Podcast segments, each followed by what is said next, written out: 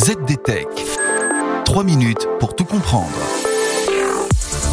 Bonjour à tous et bienvenue dans le ZDTech, le podcast quotidien de la rédaction de ZDNet. Je m'appelle Clarisse et aujourd'hui je vous explique en quoi le phénomène du quiet quitting redessine les frontières de notre vie professionnelle et personnelle. Avez peut-être entendu parler du quiet quitting ou désengagement silencieux dans la langue de Molière, un phénomène qui émerge dans le monde du travail post-pandémique. Cette expression est apparue il y a quelques semaines sur le réseau TikTok, mais elle fait beaucoup parler d'elle. Ce qui prouve que ce concept est loin d'être anecdotique. Revenons d'abord à sa définition. Dans quiet quitting, il y a le terme démission, mais soyons clairs, dans les faits, les employés concernés ne quittent pas vraiment leur travail. Ils effectuent les tâches qui leur sont assignées, mais ne vont cependant pas chercher à en faire plus. Respecter les horaires de travail, ne plus répondre aux mails le week-end et être de façon générale moins engagé dans la vie de l'entreprise, voilà en résumé le tableau.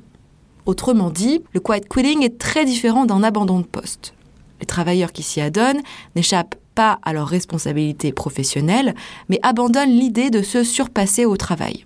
Finalement, c'est une manière aussi de dire que l'engagement au travail n'est pas le reflet de notre valeur personnelle. Et pour les quiet quitters, c'est important de le souligner.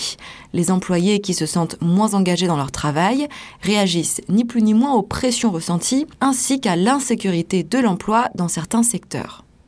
Au fond, cela fait réfléchir à ce qui peut être vécu parfois comme du surmenage professionnel car si le haut débit, les logiciels et les appareils mobiles nous ont rendus plus productifs et plus efficaces en tant que travailleurs, peu de ces innovations ont considérablement allégé notre charge de travail.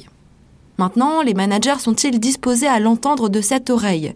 Car c'est à eux aussi que revient la responsabilité de créer un meilleur environnement de travail, et ce par le biais de la meilleure des armes en société, la communication.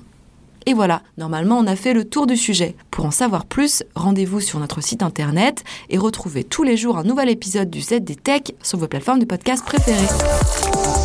ZDTech. 3 minutes pour tout comprendre.